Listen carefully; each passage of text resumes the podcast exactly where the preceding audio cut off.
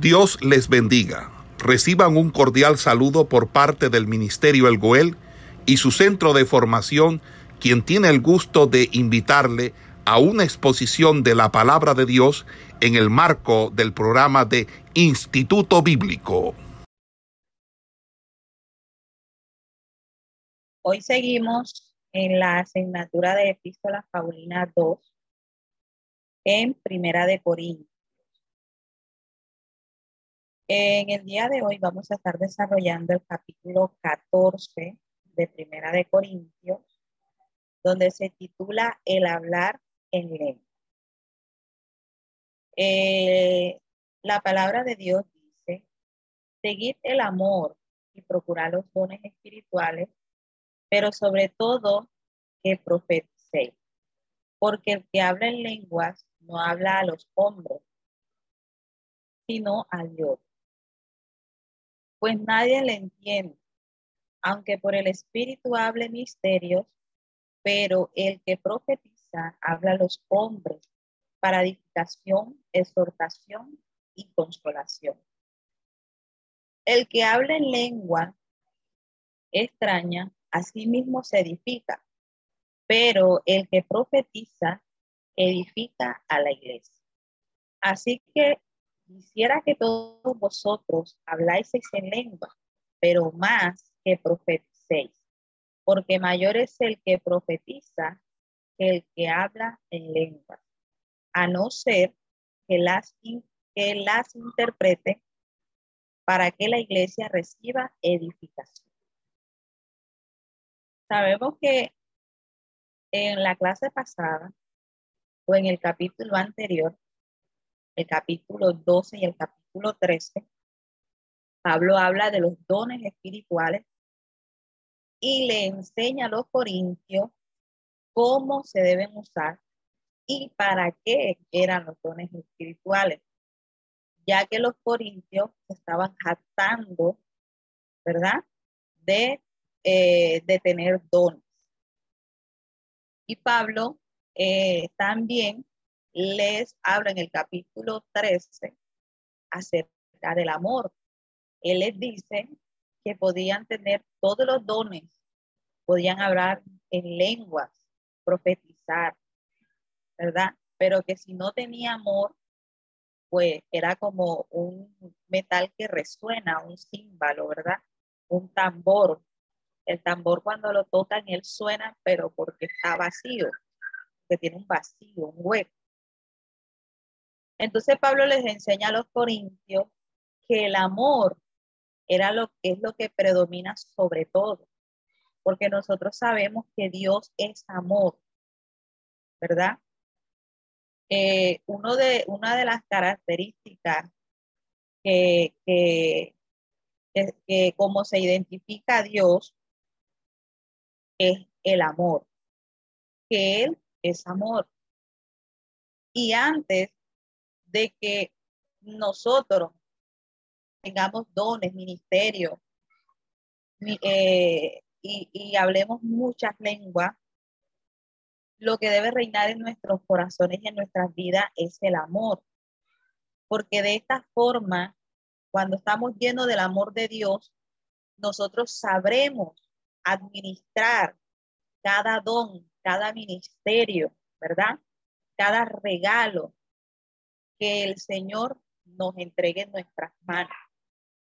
Y no para nuestro propio beneficio, porque el amor con que nos enseña Dios a nosotros, o el amor que nos da Dios, o el amor que Jesucristo vino a enseñarle a sus discípulos, que sus discípulos les enseñaran a la iglesia que se iba a levantar o que se estaba comenzando a levantar en el primer siglo, era que el amor era el servirle a otro, el no buscarlo de nosotros mismos, sino el, sino preocuparnos por el otro, ¿verdad? Que si alguien se duele, que si un miembro del cuerpo de Jesucristo necesita algo, se duele, está en problemas, nosotros también podamos eh, eh, sentir ese dolor, podamos sentir, podamos eh, en unidad, preocuparnos por esa persona. Por eso, una de las cosas que Pablo eh, le dice a los corintios es que Dios le da al que le plazca y Dios le da más a unas y más a otras, pero porque a Él le place. Pero aquí lo más importante es de que el pueblo esté unido en amor. Porque cuando alguien se duele, cuando un miembro se duele, todos van a dolerse junto con él. Y cuando un miembro recibe honra, que es uno de los últimos versículos, cuando un miembro recibe honra, todos juntamente con él nos gocemos. Entonces, ya que Pablo le habla a ellos de la preeminencia del amor y que el amor es sobre todo, porque podemos tener muchos dones, muchas eh, eh, cosas que sobresalgan, ¿verdad? Pero si no tenemos amor, no tenemos a Dios, ¿verdad? Entonces aquí Pablo le comienza a hablar a ellos. Eh, le comienza como a resumir ya lo que en los dos capítulos anteriores le había dicho. Dice, seguir primeramente el amor. Seguir primeramente el amor. O sea que para que nosotros podamos administrar bien un don, un ministerio, lo que primero debe estar en nosotros es el amor de Dios. Lo que primeramente debemos de buscar es que ese amor de Dios pueda, eh, eh, pueda eh, fructificarse en nosotros. Y también dice, dice, y procurar los dones espirituales. O sea que Pablo también dice que debemos de anhelar de que Dios nos dote, ¿verdad? De estos dones. Pero cuando ya tenemos el amor, cuando ya seguimos el amor, lo vamos a procurar, lo vamos a desear, no para nuestro propio beneficio, sino ya para el bien o la edificación del otro. Dice, pero sobre todo que profeticé. Entonces, cuando Pablo habla aquí de profetizar, eh, sabemos que profecía o profeta era aquella persona que recibió una palabra de Dios que de pronto iba a acontecer en un futuro, o de pronto también de una persona que tenía algo oculto y que Dios se lo, se lo manifestaba el profeta para que se lo dijera, ¿verdad? como, como el caso de David, cuando David estaba, eh, tenía un pecado oculto, cuando pecó con Jezabel, ¿verdad? Hizo muchas cosas y llegó el profeta y le, y expuso todo lo que él había hecho,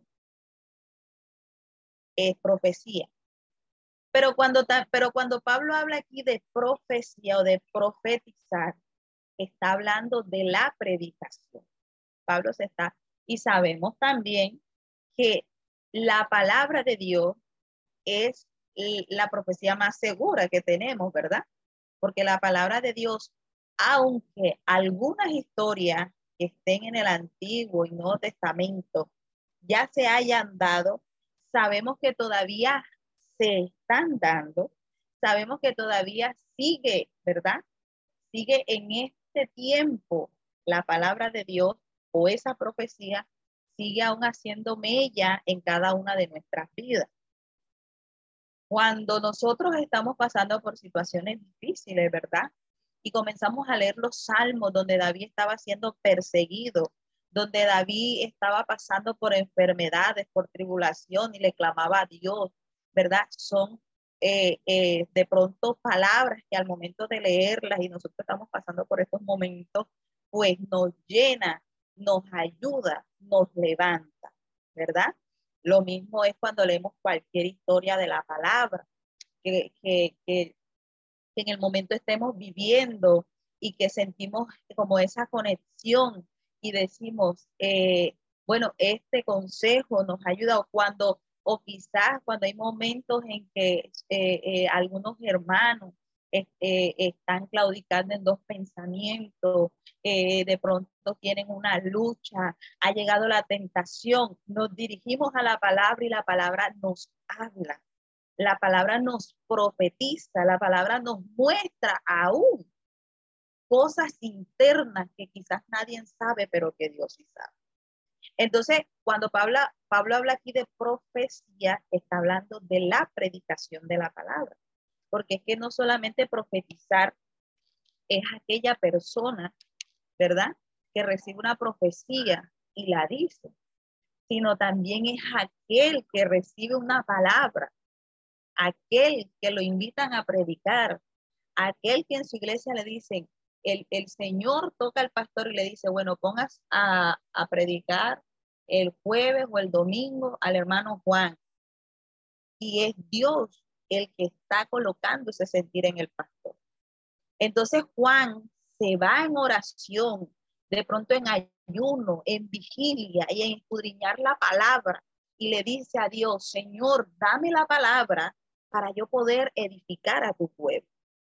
Entonces cuando Juan recibe la palabra, él la profetiza, él la predica. Entonces es, a esto se está refiriendo Pablo cuando habla de. Entonces dice, porque el que habla en lengua no habla a los hombres, sino a Dios, pues nadie le entiende, aunque por el Espíritu habla misterio. Pero el que, el que profetiza habla a los hombres para edificación, exhortación y consolación. Aquí Pablo lo que está diciendo es que el hablar en lengua, eh, algunos malinterpretan este capítulo, algunas iglesias creen eh, eh, que el hablar en lengua no se debe de hacer en público. Y hay muchos lugares donde las personas son tocadas por el Espíritu Santo y comienzan a hablar en lengua o el Señor las bautiza en lengua y las mandan a callar porque malinterpretan esta palabra. Pablo no está diciendo aquí de que no se debería de hablar en lengua en iglesia, no, sino que no, lo que Pablo estaba diciéndole a los corintios, porque los corintios se habían, igualmente que se habían ido con los eh, dones espirituales que se van a gloriar y se creían más que los otros, igualmente estaba pasando con esta parte, con este don espiritual que era el hablar en lengua. O sea, ellos, un ejemplo, ellos decían, no, el que habla más lengua, ese es el más espiritual. El que habla más lengua es porque es porque está hablando con Dios y Dios habla con él. O si no, también en medio de algún servicio, supongamos en medio de una predicación, se levantaba alguien a hablar en lengua y tenía que callarse el que estaba, que estaba predicando, enseñando la palabra y los demás para escucharlos hablar en lengua sin ni siquiera saber qué era lo que estaba diciendo. Entonces, lo que había era un desorden y le estaban dando más importancia al hablar en lengua que al predicar la palabra.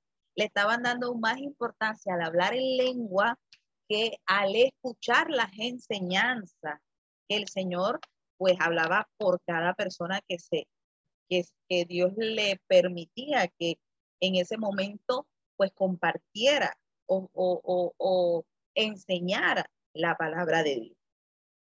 Entonces, por eso él dice que el que profetiza habla a los hombres, porque es que el hablar en lengua sabemos que es algo que es personal de cada persona, ¿verdad? El hablar en lengua, dice la palabra más adelante, que es para la edificación de nosotros mismos. Cuando nosotros hablamos en lengua, nuestro espíritu se edifica, porque nosotros hablamos en lengua y el que nos entiende es el Señor. O sea, nosotros comenzamos a clamar desde, nuestro interior, desde nuestro ser, y comenzamos a clamar nuestro espíritu y comenzamos a hablarle al Señor.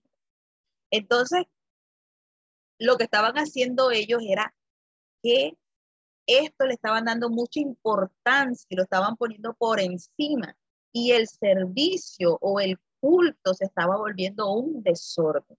Porque imagínese usted que en medio de una predicación se levantaran cinco, siete, diez hermanos a hablar en lengua y el predicador tenía que, tenía que detenerse diez o veinte veces que aquellas personas se levantaran a hablar en lengua, porque si no lo hacía era una falta de respeto, cuando era al contrario. Si ellos se levantaban a hablar en lengua en medio de la palabra, en medio de la enseñanza, ellos estaban, era eh, causando o haciendo un desorden. Entonces era lo que Pablo le estaba diciendo. Pablo les estaba diciendo, cuando tú hablas en lengua, no hablas a los hombres, hablas a Dios. ¿Por qué? Porque nadie te entiende que lo que tú estás hablando, aunque por el Espíritu lo estés hablando. Más bien, el que profetiza es el que habla a los hombres con entendimiento, porque a través de la profecía o de la predicación hay edificación, hay exhortación y hay consolación. Entonces dice, el que habla en lenguas extrañas sí mismo se edifica, que era lo que le estaba diciendo ahorita, pero el que profetiza edifica a la iglesia. O sea que Pablo estaba diciendo, no es que no hables en lengua, es que debes de hacerlo en el momento en que se debe hacer. Si estamos en un momento de adoración, en un momento de alabanza, y tú estás alabando a Dios, estamos adorando a Dios, estamos, ¿verdad? Aplaudiendo, y de un momento el Espíritu Santo te toca y tú comienzas a hablar en lengua y comienza a edificarte tú mismo, o cuando estás en tu casa orando, o cuando estás eh, eh, en la iglesia o en alguna reunión, ¿verdad? Y que sea el momento en el cual el Espíritu Santo te toque y tú lo puedas hacer, pues se hace.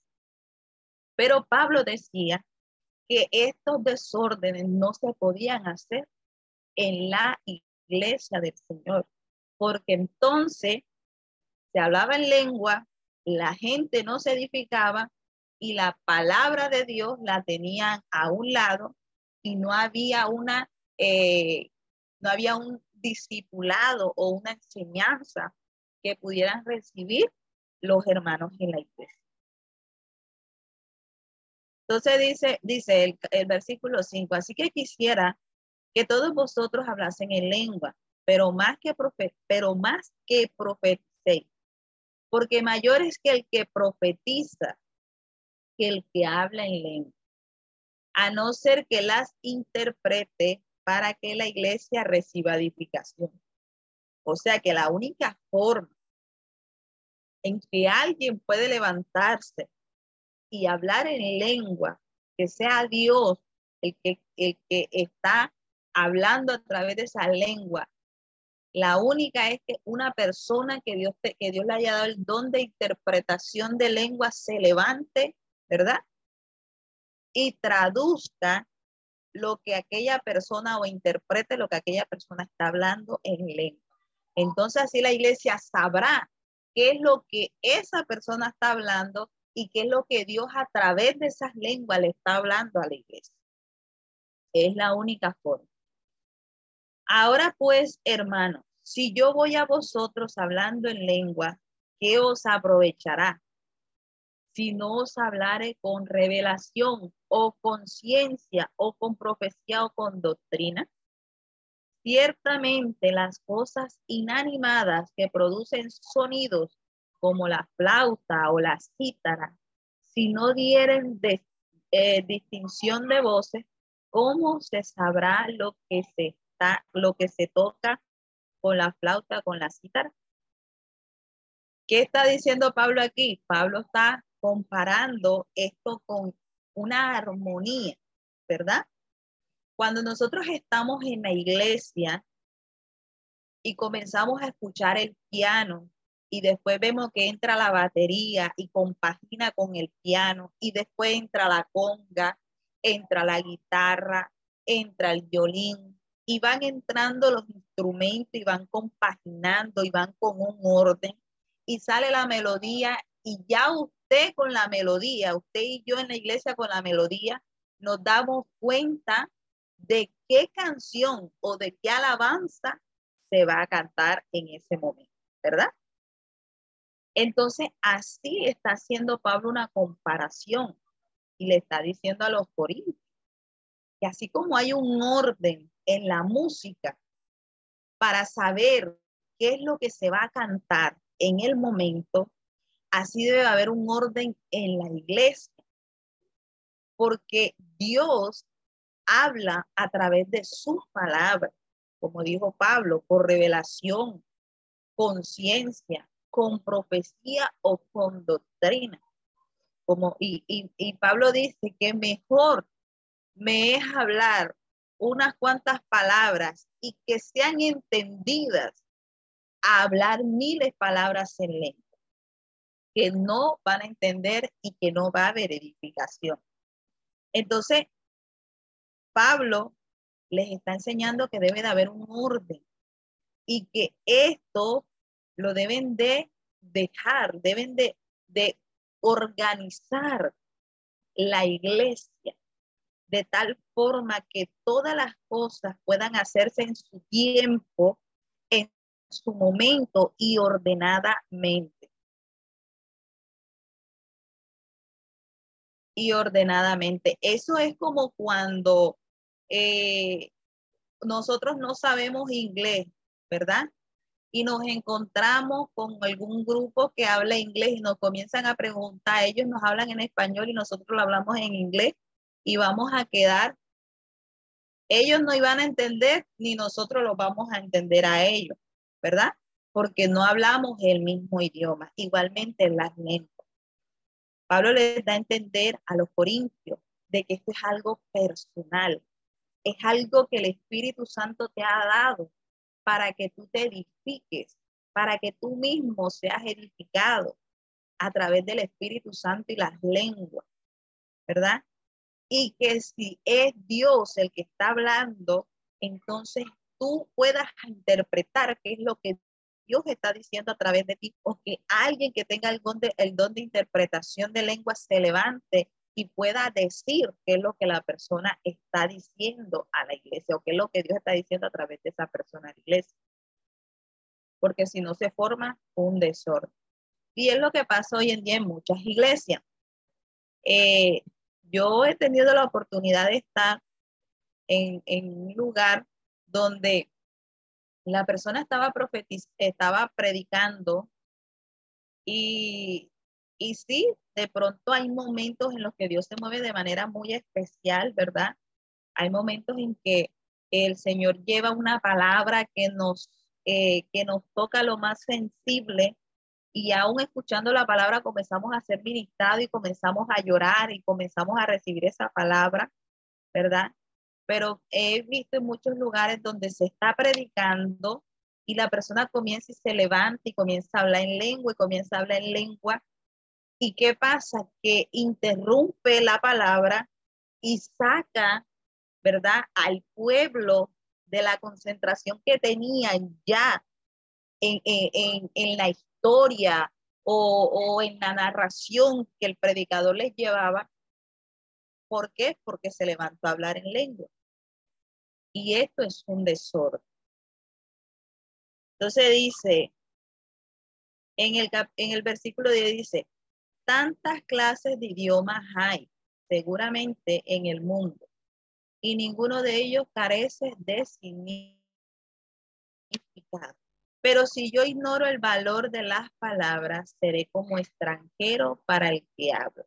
Y el que habla será como extranjero para mí.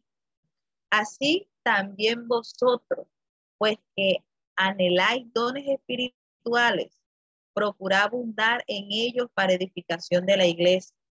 Por lo cual, el que habla en lengua extraña pide en oración poder interpretarla si la persona siente que ese hablar en lengua no es para edificarse ella misma, sino que es para, para, para edificar al pueblo, entonces Pablo le da un consejo, ¿verdad? Que pide en oración que Dios, así como le da la lengua, le pueda dar también la interpretación para que entonces pueda edificar a la iglesia. Porque lo que más debemos de nosotros anhelar es que nosotros podamos ser instrumentos para la edificación del pueblo de Dios. Porque si yo oro en lengua desconocida, mi espíritu ora, pero mi entendimiento queda sin fruto, ¿verdad? Nosotros hablamos en lengua, pero nosotros no sabemos qué es lo que estamos diciendo a Dios. Por eso es algo, eh, es nuestro espíritu el que clama cuando hablamos en esas lenguas. Sin embargo, no sabemos qué decimos, pero aún así por el Espíritu nos edificamos.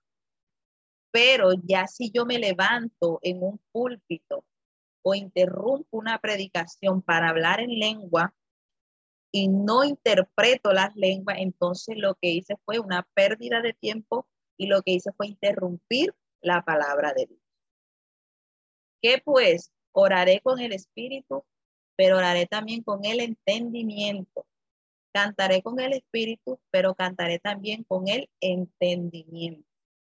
O sea que el que se, el, el que se suba a ministrar en un púlpito a predicar, a coordinar, a cantar, lo hace en el espíritu, pero también con el entendimiento, ¿verdad? Anhelamos que el espíritu nos use, anhelamos que el espíritu eh, se mueva en medio de, de, de esa administración, pero lo debemos hacer con el entendimiento para que los que están al frente también puedan entender y puedan adorar en espíritu y también con el entendimiento. Por eso el hablar en lengua, como lo hacían los corintios, Pablo les estaba diciendo que estaba mal. No podían desechar la enseñanza, la edificación, la exhortación por montar a alguien allá al frente que se levantaba a hablar en lengua para, nos, para quedar chinos o gringos y no entender qué era lo que esa persona estaba diciendo. Porque si vendes, si bendices solo con el espíritu, el que ocupa, el que ocupa lugar de simple oyente, ¿cómo dirá el amén a tu acción de gracia? Pues no sabe lo que has dicho. Porque tú a la verdad bien das gracias, pero el otro no es edificado. O sea, que el otro quedó en el, en el aire, porque no sabe qué es lo que está diciendo la otra persona. Doy gracias a Dios que hablo en lenguas más que todos vosotros pero en la iglesia prefiero hablar cinco palabras con mi entendimiento para enseñar también a otros que diez mil palabras en lenguas desconocidas. ¿Verdad? Aquí está Pablo hablando de la predicación. Pablo dice que él habla más lengua que todos ellos. Les está diciendo. Pero que en la iglesia, para edificar al pueblo, él prefiere, mejor decir, cinco palabras que puedan ser entendidas y puedan ser de, puedan ser de enseñanza para la iglesia. Y no que la persona quede eh, gringa, ¿verdad? O quede sin entender qué fue lo que pasó, ¿verdad? Y muchas veces ha pasado así. Hay, hay, hay muchos que, hay muchos también predicadores que se han subido al púlpito y entonces lo que comienzan es hablar en lengua, en lengua, en lengua. Y dicen, no, es que el espíritu, el espíritu no me deja. Y comienzan a hablar en lengua. Y se pasó la hora de la predicación hablando en lengua. Y la gente sale y dice, no, yo salí edificado. Pero ¿cómo saliste edificado si no entiendes, no entendiste qué fue lo que, lo que se habló en la lengua, o sea, en esa administración en lengua? El único que se edificó en esa administración fue el predicador, ¿verdad? Entonces, es lo que Pablo les está enseñando a ellos. Que procuren los dones, sí, pero que los sepan administrar ordenadamente y que todo se haga en su debido tiempo y en su debido espacio. Ok, entonces, sigue diciendo,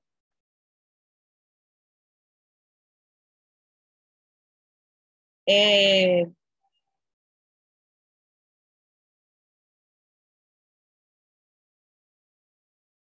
hermanos, no seáis niños en el modo de pensar, sino sé niños en la malicia, pero maduros en el modo de pensar. En la ley está escrito, en otras lenguas y con otros labios hablaré a este pueblo y ni aún así me oirán, dice el Señor. Así que las lenguas son por señal, no a los creyentes, sino a los incrédulos, pero la, la profecía, no a los incrédulos, sino a los creyentes. Este es el versículo 20. Aquí Pablo les está hablando a ellos cuando les dice niño, que no sean como, como niños, que no sean inmaduros.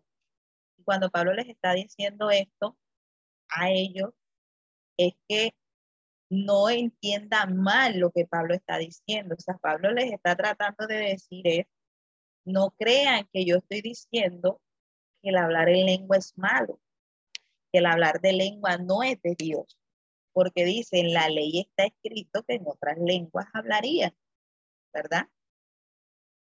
Entonces le dice, sino que sean, o sea, que sean inocentes sus pensamientos, sí, pero que no sean inmaduros como los niños. Porque si una persona tiene el don de hablar en lengua, debería orar por el don también de conocer lo que está diciendo, que es lo que Pablo dijo anteriormente, de la interpretación. ¿Qué pasa con esto? Que así podrá más tarde proclamarlo públicamente. O sea, que si la persona tiene ese sentir de que Dios a través de las lenguas le está hablando, le está dando un mensaje, y él busca en oración la interpretación para así poder edificar el pueblo, pues va a ser de provecho y de bendición para la iglesia. Porque así de esta manera la iglesia se edifica con ese don. Entonces, eh, Pablo les está diciendo a ellos, ¿verdad? Que no sean como niños. Y no les está diciendo de que ellos sean, eh, eh, de que ellos sean de pronto sin entendimiento, ¿verdad? Sino que sean entendidos, intelectuales en la palabra de Dios, en la cristiandad tanto en la oración como en el canto, con la mente y con el espíritu, sea la persona involucrada. Por eso cuando Jesús dijo que Dios levantará adoradores que le adoren en espíritu y en verdad. Un adorador que adora al Señor en espíritu y en verdad es un adorador que adora a Dios en el espíritu y también lo adora con el entendimiento, ¿verdad? Cuando nos, ¿qué tal si nosotros adoráramos a Dios, pero no entendiéramos? Y es lo que a veces pasa, a muchas personas le pasa, a muchos hermanos. A veces vemos hermanos que están ahí, están con los ojos cerrados, las manos levantadas, pero en sí sus pensamientos están en otra parte. Con su cuerpo están adorando a Dios, pero con su entendimiento no lo están haciendo no hay una unificación en el espíritu y el, intelecto, en el espíritu y en el entendimiento, ¿verdad? Entonces, así deben ser todas las cosas. Entonces Pablo les dice, tienen que ser entendidos, tienen que ser inteligentes, tienen que ser maduros. Ustedes deben de, eh, ¿cómo se dice la palabra? Ustedes deben de eh, o sea, deben de saber o deben de captar de que esto es algo que está produciendo un desorden en una edificación. Y deben de cambiar esa forma para que entonces si el pueblo se pueda edificar con la profecía. Y que si aquel que quiere edificar al pueblo con el don de las lenguas, también pida el don de la interpretación. Entonces dice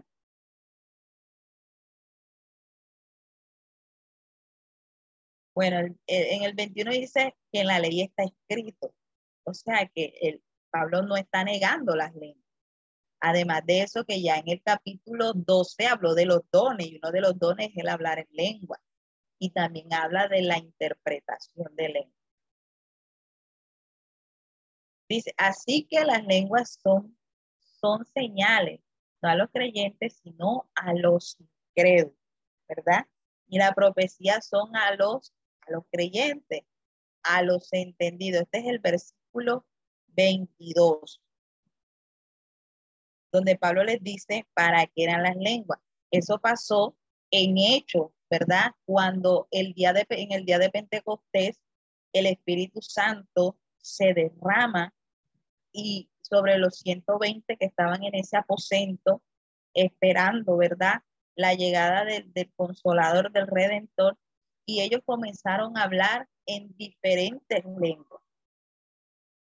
Pero lo que más sorprende, lo que más sorprende y lo que les sorprende a todas estas personas que se detienen a escuchar es que algunos eh, hablaban la lengua, porque en ese tiempo había muchos, muchos eh, extranjeros que venían de muchos lugares y tenían obviamente sus idiomas, sus diferentes idiomas, como hoy en día, ¿verdad? Vamos a Francia, hablan francés, vamos a, a, Estados Unidos, a Estados Unidos hablan inglés, vamos a China, hablan mandarín. Entonces, en ese tiempo, como eh, el imperio eh, romano, primero fue el imperio, griego y después el imperio romano, tomaron a Israel, eh, sabemos que muchas personas extranjeras llegaban ahí, llegaban a, a la tierra de los judíos. Entonces ellos se sorprenden porque muchos hablaban el idioma que ellos hablaban natalmente. Entonces, sin embargo, al Pablo, Pedro se levanta y comienza a profetizar, o sea, comienza a predicar y a decir de por qué ellos hablan en lengua, porque la palabra dice que muchos de edad decían que eran locos. Entonces, eso fue una señal para quienes, para los incrédulos. Fue algo que le llamó la atención, que los hizo detener, que muchos decían están borrachos, están locos. Muchos se sorprendían porque entendían, ¿verdad? Lo que hablaban. Y fue una señal para ellos, para que ellos se detuvieran y entonces Pedro tomara la palabra y comenzara a predicar para que ellos pudieran entender de por qué estos hablaban en lengua. Entonces, eh, para eso, eh, dice Pablo que la lengua es para señalar a los incrédulos, porque de esta forma ellos vienen, de esta forma, ¿verdad? Tampoco es que nosotros vamos a, hacer un culto en, un culto, un ejemplo, relámpago evangelístico, que sale uno a hacer culto relámpago y uno va a comenzar a hablar en lengua, porque tampoco es de edificación, porque entonces ellos no van a entender, sino que en el momento preciso, en el momento justo se debe de hacer, como sucedió en el día de Pentecostés. El Espíritu se derramó, comenzaron a hablar en lengua, estas personas se sorprendieron, muchos, muchos comenzaron a decir que estaban locos, que estaban ebrios, y de esa forma Pedro tomó la palabra y les predicó, ¿verdad? Entonces, Mire lo que Pablo les está enseñando a los corintios. Cuando creo ya que Pablo les había enseñado esto a ellos y por eso les dice que no sean como mí, ya que Pablo demoró dos años y pico con ellos enseñándole, doctrinándolos, discipulándolos para que ya ellos tuvieran esto claro.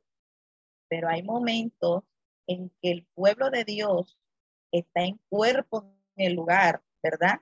De pronto por cumplir, pero su mente está en otra parte y no reciben la enseñanza del Señor, ¿verdad? Y después más adelante cometen errores como lo que estaba haciendo Corintio.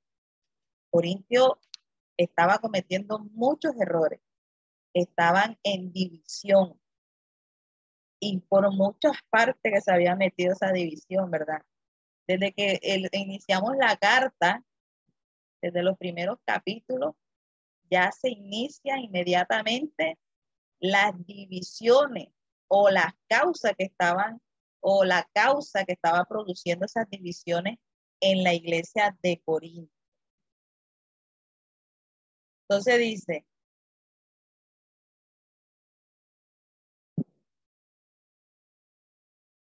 si pues toda la iglesia se reúne a un, a un solo lugar y todos hablan en lengua y entran indotos o incrédulos, no dirán que estáis locos. Pero si todos profetizan y entran al, y entra algún incrédulo o indoto por todos, es convencido por todos es juzgado. Eh, Pablo les está diciendo aquí que aunque la lengua era señal para los incrédulos, pero que era una señal, pero que lo más importante que debía recibir estos incrédulos para que pudieran ser convencidos, juzgados, para que se arrepintieran, era que recibieran la palabra de Dios, la que ellos pudieran entender. Porque imagínense usted que una persona vaya a la iglesia y desde que se inicia el culto hasta que se acaba hablando en lengua. La persona cuando se acaba el culto llega a la casa y le pregunta, ajá, ¿y qué entendiste en iglesia? ¿O qué te dijeron en iglesia? Él va a decir, no, yo no sé, esa gente estaba loca, yo estaba que salía corriendo porque esa gente comenzó a hablar unas lenguas raras que yo ni entendí, ¿verdad? Entonces esto es lo que está diciendo Pablo. Oye, hágase las cosas organizadamente, hágase las cosas en orden y que cada eh, momento tenga su, eh, su espacio, ¿verdad? Entonces dice, lo oculto de su corazón se hace manifiesto y así postrándose sobre el rostro adorará a Dios, declarando que verdaderamente Dios está entre vosotros. O sea, que eh, de esa forma el incrédulo va a conocer del Señor, se va a sorprender, no solamente porque estemos hablando en lengua, sino porque la palabra de Dios les va a ministrar. Y es que lo más importante, el centro de todo, es la palabra de Dios, es el consejo del Señor, porque lo mejor que nosotros podemos recibir en un servicio es la palabra del Señor, ¿verdad? La alabanza, la coordinación, el hablar en lengua y las manifestaciones que de pronto se puedan mm, eh, dar a, a, a relucir en medio de un servicio antes de la palabra es como un pasaboca, es como un abreboca, ¿verdad? Pero el plato fuerte que se sirve en cada servicio es la palabra de Dios. Y la palabra de Dios debe ser una palabra clara, una palabra que se entienda, una palabra que enseñe, que exhorte, que edifique, una palabra que compensa al pecador, ¿verdad? Que puedan entenderla, que puedan caer en cuenta de que sus vidas van mal y que deben de arrepentirse. Entonces, eh, dice más adelante.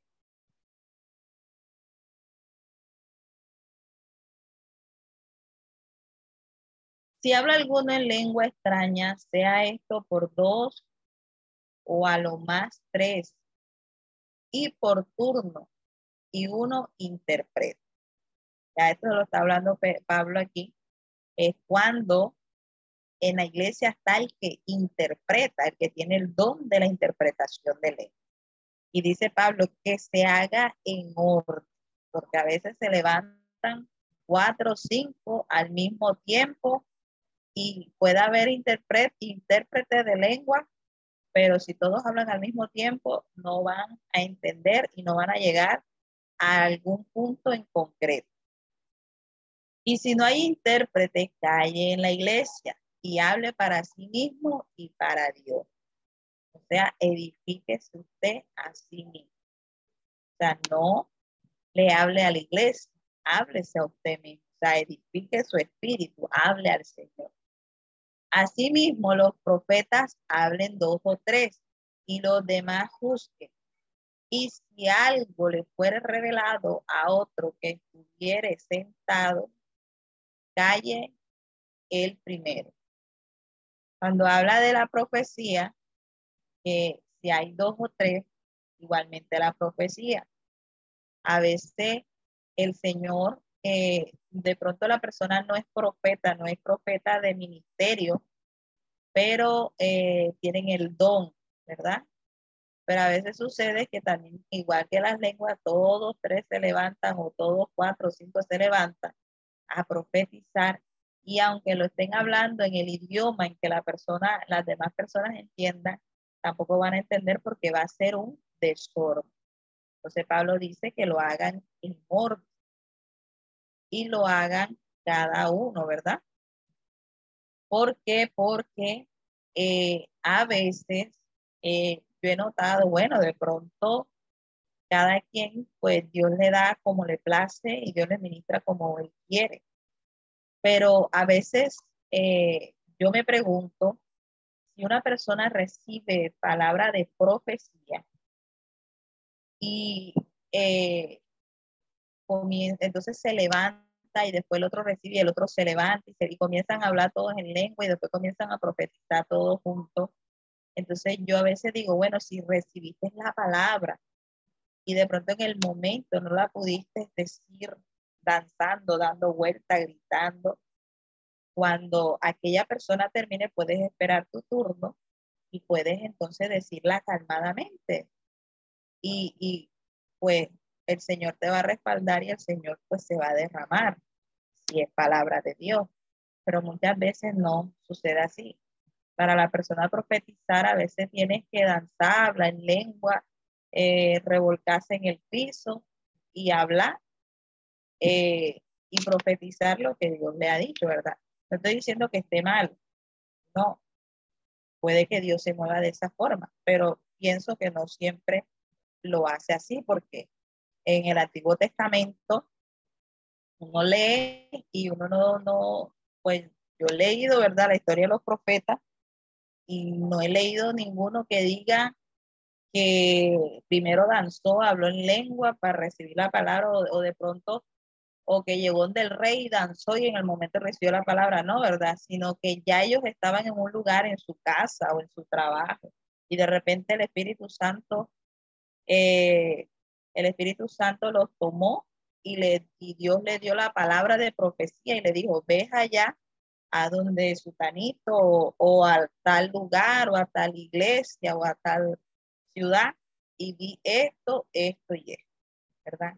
Entonces, a veces eh, hay un desorden en la iglesia y eh, Pablo, y esto es lo que estaba sucediendo en Corinto, y Pablo pues les estaba enseñando de que fueran organizados en esta parte, porque Dios era un Dios, Dios es un Dios de orden. Cuando Dios resucitó, la palabra de Dios dice, ¿verdad? Nos enseña que el sudario que tenía Jesús, o sea, lo, con lo que lo taparon, lo envolvieron, lo encontraron doblado en la esquina, en una esquina donde lo habían puesto. Entonces, Dios es un Dios de oro. Igualmente nosotros debemos ser eh, organizados y no solamente en nuestras cosas personales, sino en las cosas del Señor, en el templo de Dios, en, lo, en la cúltica. Debemos de, de pues organizar, ser organizado, porque para eso el Señor nos dejó la palabra, ¿verdad? Y de esta forma, aunque Pablo le estaba enseñando a los corintios esto nuevamente, ¿verdad? Y que gracias a él, esto, esta carta la, escribió y hoy en día nosotros la podemos leer para que también podamos, eh, eh, pues, organizar lo que quizás de pronto no lo hacíamos porque, porque no lo sabíamos. Pues le damos gracias a Dios, ¿verdad? Que Dios usó a Pablo para que nos dejara todas estas pautas, todas estas reglas, todos estos consejos que fueron guiados por el Espíritu de Dios. Entonces dice, porque, porque podéis profetizar todos uno por uno, para que todos aprendan y todos sean exhortados. Y los espíritus de los profetas están sujetos a los profetas, pues Dios no es Dios de confusión, sino de paz, como en todas las iglesias de los santos. Cuando él dice que los espíritus están sujetos a los profetas, es que si en un culto se levantaron tres personas a profetizar, las tres profecías deben de estar eh, respaldando la una a la otra. y deben de ser, eh, cuando Pablo dice, más arribita dice, que juzguéis, que, o sea, que los demás juzguen la profecía, es que la, la profecía debe estar conforme a la palabra de Dios, ¿verdad? Entonces, no es que uno se levantó y profetizó una cosa y el otro otra cosa. Cuando sucede eso, que uno profetiza una cosa, el otro otra cosa y el otro otra cosa, eso no es palabra de Dios. Porque aquí mismo la palabra nos enseña que, la, que los espíritus de los profetas están sujetos a los profetas. O sea que todos deben de profetizar. Si son tres que se levantan, tres deben de profetizar y deben de respaldar uno a otra profecía. O sea, deben de estar unánimes. Porque Dios no es un Dios de confusión, sino un Dios de paz. Entonces dice, ya aquí en esta parte habla de eh, algo también, de pronto que la, de pronto al, al, leer este capítulo uno dice, bueno, pero ¿por qué Pablo metería esto, esto ahí? Y dice el 34, vuestras mujeres callen en la congregación, porque no lo es, no le, no les es permitido hablar, sino que estén sujetas, como también la ley lo dice. Y si quieren aprender algo, pregunten en casa a sus maridos, porque es indecoroso que una mujer hable en la congregación. ¿Acaso ha salido de vosotros la palabra de Dios o solo a vosotros ha llegado? ¿Verdad? Entonces, cuando aquí la palabra dice que vuestras mujeres callen en la congregación, que hay algunas personas que también han malinterpretado este texto, que dicen que las mujeres no pueden ministrar en la iglesia y hay algunas sectas que no le permiten a las mujeres ministrar. Alguna, en algunas les permite solamente cantar, pero no les permiten hablar nada en el púlpito, ¿verdad? porque malentienden esta palabra. Entonces, cuando aquí Pablo habla de que las mujeres deben callar en las congregaciones, era que las mujeres eh, de Corintio o corintianas, ellas en ese, eh, eh, bueno, en los tiempos atrás o en esos tiempos, en el primer siglo, las mujeres estaban sujetas a sus esposos y las mujeres no podían decir nada sin el permiso de sus esposos. Pero cuando estas mujeres de Corintio conocieron a Jesús, ¿verdad? A través de la predicación de Pablo, y Pablo le comienza a hablar de una libertad, ¿verdad? Los corintios malinterpretan esta libertad. Y eso lo podemos ver en los capítulos anteriores que hemos dado. Cuando Pablo le dice, todo me es lícito, más no todo me es lícito, más no todo me conviene, ¿verdad?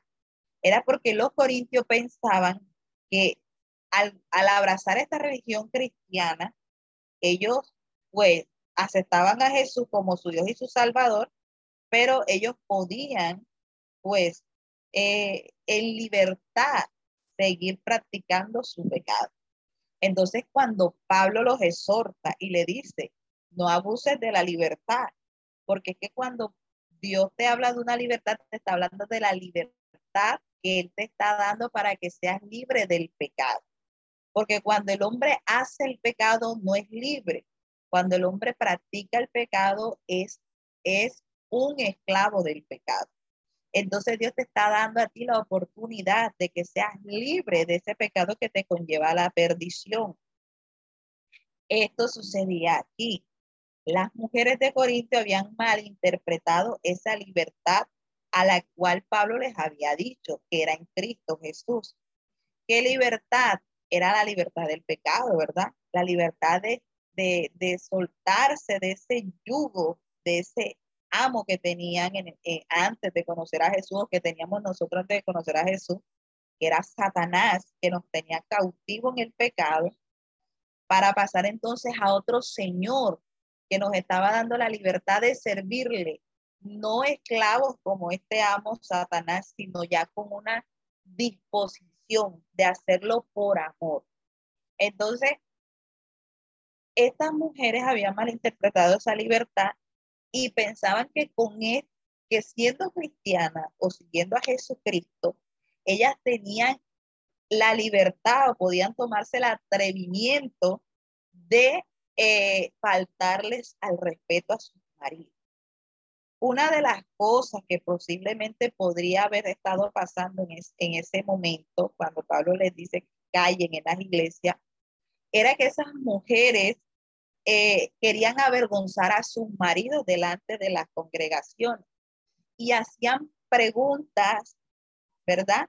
Pero a la vez eran preguntas como con doble sentido, preguntas que ofendían o que de pronto la persona que escuchaba decía, ah, pero entonces lo está haciendo, ¿verdad? Entonces, eh, ¿qué, ¿qué, podía haber eh, un ejemplo que estuviera sucediendo? Que el hombre, pues, eh, fuera un poco tosco con la mujer, porque la Biblia nos, la Biblia nos enseña que dice, marido, amar a vuestras mujeres como Cristo ama a la iglesia. Y dice que se deben de tratar como a vasos más frágiles. Pero a veces sucede que hay hombres que son toscos, que son, eh, no tienen cuidado de que sus esposas son vasos más frágiles. Y de pronto era lo que estaba sucediendo en este momento. Y que sucede un ejemplo, que esa mujer se levantaba y el hombre la, de pronto no la trataba bien, le hablaba muy fuerte, eh, la ofendía, porque a veces en, en, los matrimonios cristianos, a veces, cuando, a veces el hombre se enseñorea de la mujer, ¿verdad? Y cree que él es el jefe y es el que manda más. Y viene y comienza a menospreciar a la esposa, comienza a herirla. Y a veces de pronto la persona dice, no, pero si yo no le digo malas palabras, el hombre dice, no, pero si yo no le digo malas palabras, yo no le digo esto, yo no la ofendo. Pero nada más con el simple hecho, un ejemplo de que usted le diga, eh, hay, y es lo que a veces ha sucedido, de que a veces hay mujeres de que tienen el anhelo de servirle a Dios y el esposo en vez de animarla para que le sirva y para que juntamente los dos le sirvan lo que el hombre viene y le dice, no, hombre, pero si tú no sirves para eso. Hay quien te ve, quien te ve haciendo eso y mira, pero mira lo que eres en la casa. ¿Quién dijo que Dios te, tú estás orando, quién dijo que Dios te va? Si tú no oras en la casa, a veces sucede que las, las avergüenzan en la calle y no solamente los hombres, a veces las mujeres también lo hacen con los esposos, ¿verdad? Si tú eres esto, si tú eres lo otro, si tú ni oras, si tú ni esto, los avergüenzos se avergüenzan el uno al otro. Entonces, ¿qué pasaba? Que estas mujeres se levantaban en la congregación hacer una pregunta, un ejemplo, pastor, ¿y qué sucede con el hombre que maltrata a la mujer verbalmente o le hace esto y esto? Y ya de pronto las demás personas entendían que era una pregunta personal y que estaba avergonzando al esposo. Entonces, por eso Pablo dice, si no, dice, vuestras mujeres callen en, la congregación, en las congregaciones, porque no les es permitido hablar, sino que estén sujetas como también la ley lo dice. O sea, él les está diciendo, ustedes son libres en Jesucristo, ustedes han recibido la, la libertad y ustedes son hijas del rey, pero ustedes tienen que seguir sujeta a sus esposos, porque la cabeza del hogar es su esposo. Y si tienen algo en contra o si tienen algo no en contra, si tienen algo, ¿verdad? Que está causando de pronto esta división o, este desamor o, esta molestia, pues ya saben a dónde se deben de ir, pero no lo deben de hacer en público, porque debes de estar sujeta a tu esposa y de esta forma no puedes avergonzarlo. Entonces dice, y si quieres aprender algo, si quieres aprender algo, si quieren aprender algo, pregunten en casa a su marido, porque es indecoroso que una mujer hable en la congregación. ¿Acaso ha salido de vosotros la palabra de Dios o solo a vosotros ha llegado? Cuando Pablo dice esto es también que de pronto en medio de la predicación se levantaba una mujer y hacía una pregunta. ¿Qué pasa? Que en aquellos tiempos las mujeres no podían reunirse solas, ¿verdad? o no podían reunirse, no podían estar en reuniones de hombres porque era mal visto. Entonces, ¿qué pasaba? Que los hombres eran los que eran reunidos, todos eran reunidos. Un ejemplo, Pablo los reunía y les comenzaba a dar doctrinas, enseñanzas. Entonces Pablo dice, oye, si tú recibiste esta doctrina, si tú recibiste esta enseñanza y no se la enseñaste a tu esposa, pues está mal, porque acaso solo a vosotros ha llegado la palabra de Dios. Si te he dado a ti esta enseñanza es para que tú la compartas a tu familia. Entonces también cuando le dices, callen las mujeres en la, en, en la congregación, es que no vayas a avergonzar a tu marido de esa forma. Si tienes una duda, una pregunta, pregúntasela a él porque ya él ha recibido el discipulado, la doctrina, la enseñanza, la palabra, y él te puede dar esa respuesta. Entonces dice, ya, ya para terminar, estamos terminando. Si alguno se cree profeta o espiritual, reconozca que lo que os escribo son mandamientos de fe. O sea, Pablo les está diciendo, si ustedes se creen espirituales, si ustedes tienen ministerio, son hombres de ministerio y, y, bastantes espirituales, pues tienen que aceptar esta palabra porque viene de Dios. Mas el que ignora, ignore. Así que hermanos, procurad profetizar y no impidáis el hablar en lengua. Porque yo no he dicho que el hablar en lengua es malo. El hablar en lengua es un don que Dios da y que es para que te expliques tú mismo y que si quieres edificar a la iglesia, pide también el don de interpretación para que así lo puedas hacer y que la iglesia pueda recibir. Pero no he dicho que está mal el hablar en lengua. Y también procura que no solamente hablar en lengua, sino predicar, profetizar. Pero hágase todo decentemente y con orden. Mire que al final Pablo Mire que al final Pablo se lo dice, ¿verdad? En, esta, en este último versículo cortico. Pero hágase todo decentemente y con orden, porque Dios es un Dios de orden. Y el servicio del Señor tiene que ser santo, tiene que ser organizado, ¿verdad? Y es lo que Pablo les está enseñando a los corintios. Entonces, ya con esto de este versículo terminamos la clase de hoy. Era bastante larguito. Eh, terminamos la clase. Para la próxima clase, entonces podemos... Esperamos que este estudio haya sido de bendición para su vida y ministerio. A Dios sea la gloria. Este es el Ministerio El Goel, vidas transformadas para cumplir el propósito de Dios.